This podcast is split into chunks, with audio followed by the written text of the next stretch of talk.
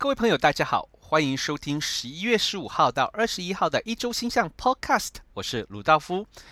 那么呢，我们在上周的时候提过了，我们已经进慢慢的进入了这个啊、日月食的季节以及月亮灿动的季节。那么呢，相信大家呢都逐渐的感受到了这些日月食的震撼的力量。而这一就在这一周呢，在这个啊十一月十九号的时候呢，会有一次月食发生在这个啊黄道上的金牛座的二十七度的轴线上面。那么呢，这一次的月食呢，相信呢在这个啊中港台呢，应该都是看得到的，因为它发生差不多在地平线的附近啊。那么首先呢，我想今天的这一个这个一周星象的讨论的重点呢，会是专注在这一次月食的影响。那么首先我们要知道的是啊，那么许多占星师呢，尽管有一些占星师他们看待这一次的月食呢，认为呢，啊、像是说从沙罗周期来看，这一次的月食的威胁以及影响并不显著，它比较像是一种。比较和谐的、温和的，甚至对于情感关系、伴侣关系或合作关系是有帮助的一次月食。那么，但是呢，嗯，从另外一个角度来看呢，因为呢，这个月食的时候呢，月亮在金牛座的二十七度，它相当靠近这个啊、在占星学上相当恶名昭彰的恒星大陵五这个恒星上面，那么。一般来说，啊、占星师们都多半都认为哦，大陵五是一个相当具有血腥、震撼，而且代表着不吉利的暗示的恒星。也因此，有很大一部分的占星师认为，这一次的月食很有可能会带来一些冲突以及危机，特别是在中港台呢。这个月食发生在地平线附近，所以呢，很有可能透过一些这种包括了这个啊、嗯、国际之间的互动，或者两岸之间的互动，或者人与人之间的关系，而呈现出这一种具有紧张以及冲突性质的。这个月食的震撼影响，它的影响甚至可以延续往后延续半年之久，所以特别要请居住在中港台地区的人们特别谨慎的关注这一次的月食带来的影响，特别是月食发生在天蝎与金牛座，很有可能非常显著的。跟生死存亡的议题，跟坚持不肯放弃的议题，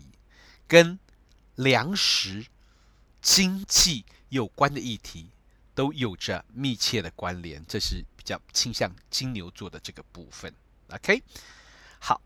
那么我们待会儿会再回到这个日月食对个人层面的影响。让我们来看看，在月食发生的同时，哪些星象值得我们注意呢？我们知道的是，这个我一直在提醒大家，年底越接近年底呢，这个土星跟天王星之间的四分相就越来越紧密。而在上周火星跟土星的这个紧密的四分相发生之后，现在接着往天王星的方向移动，将会跟天王星产生紧密的四啊、对分相。这个相位同时发生在月食的周期的时候，提醒着我们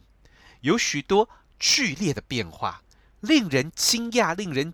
感到惊讶，以及甚至是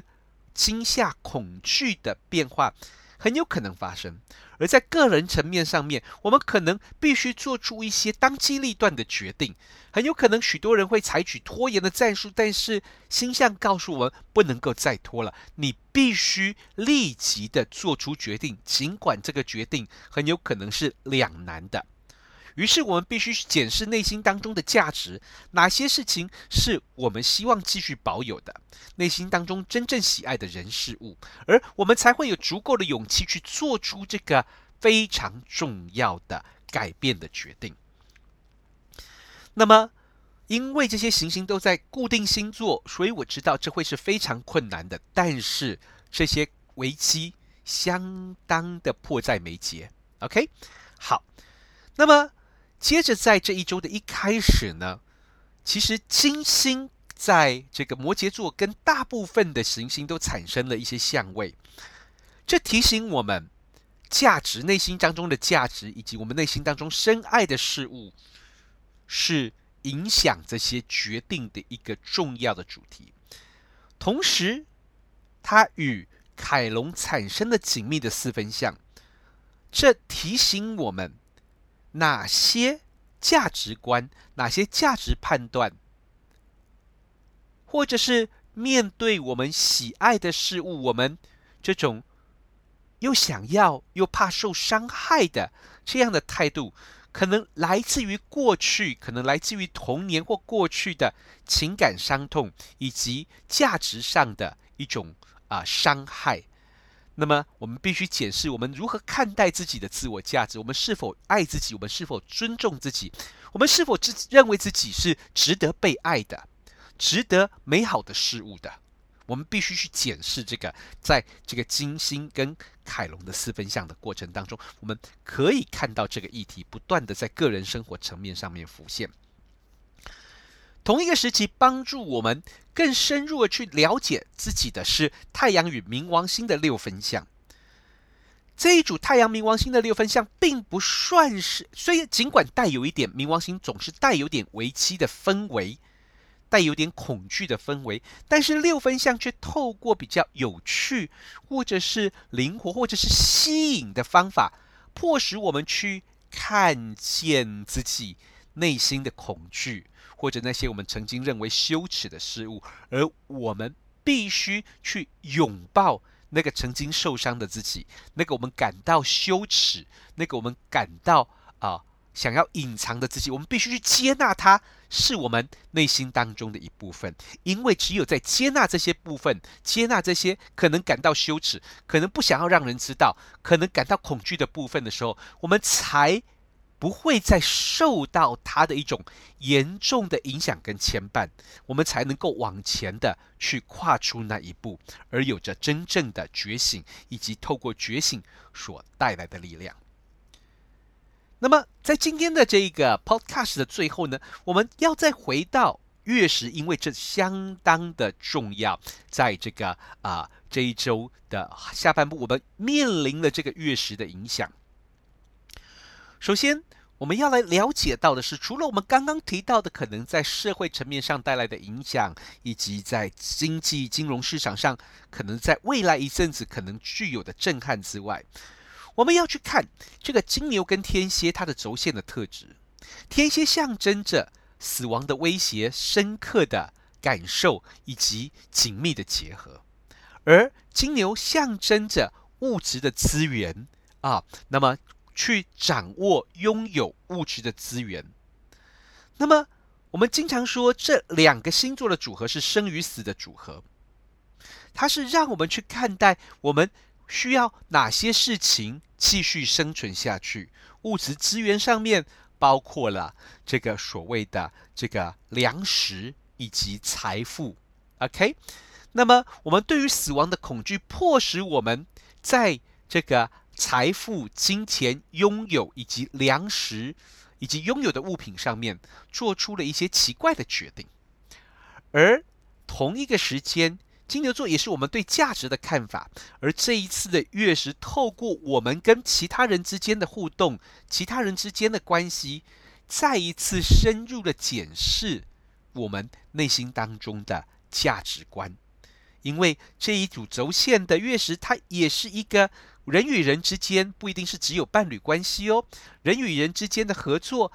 所会触及到的拥有的对资源的拥有、对资源的占有，以及我们如何去与他人分享的主题。最后，在这个月食星盘当中，相当显著的天王星跟火星的冲突，迫使我们。在面对月食的时候的这一段时间，很有可能做出一些重大的决定。但是，金星、木星也出现在这个月食的星盘当中的相位呢，它可能触让我们去思考，我们需要哪些？我们需要考虑哪些未来的美好，来帮助我们做出这些重要的决定。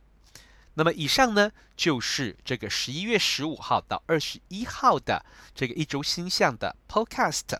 如果你对我们学院的课程感到兴趣的话呢，欢迎跟我们学院的行政人员联络。谢谢大家，我们下周见。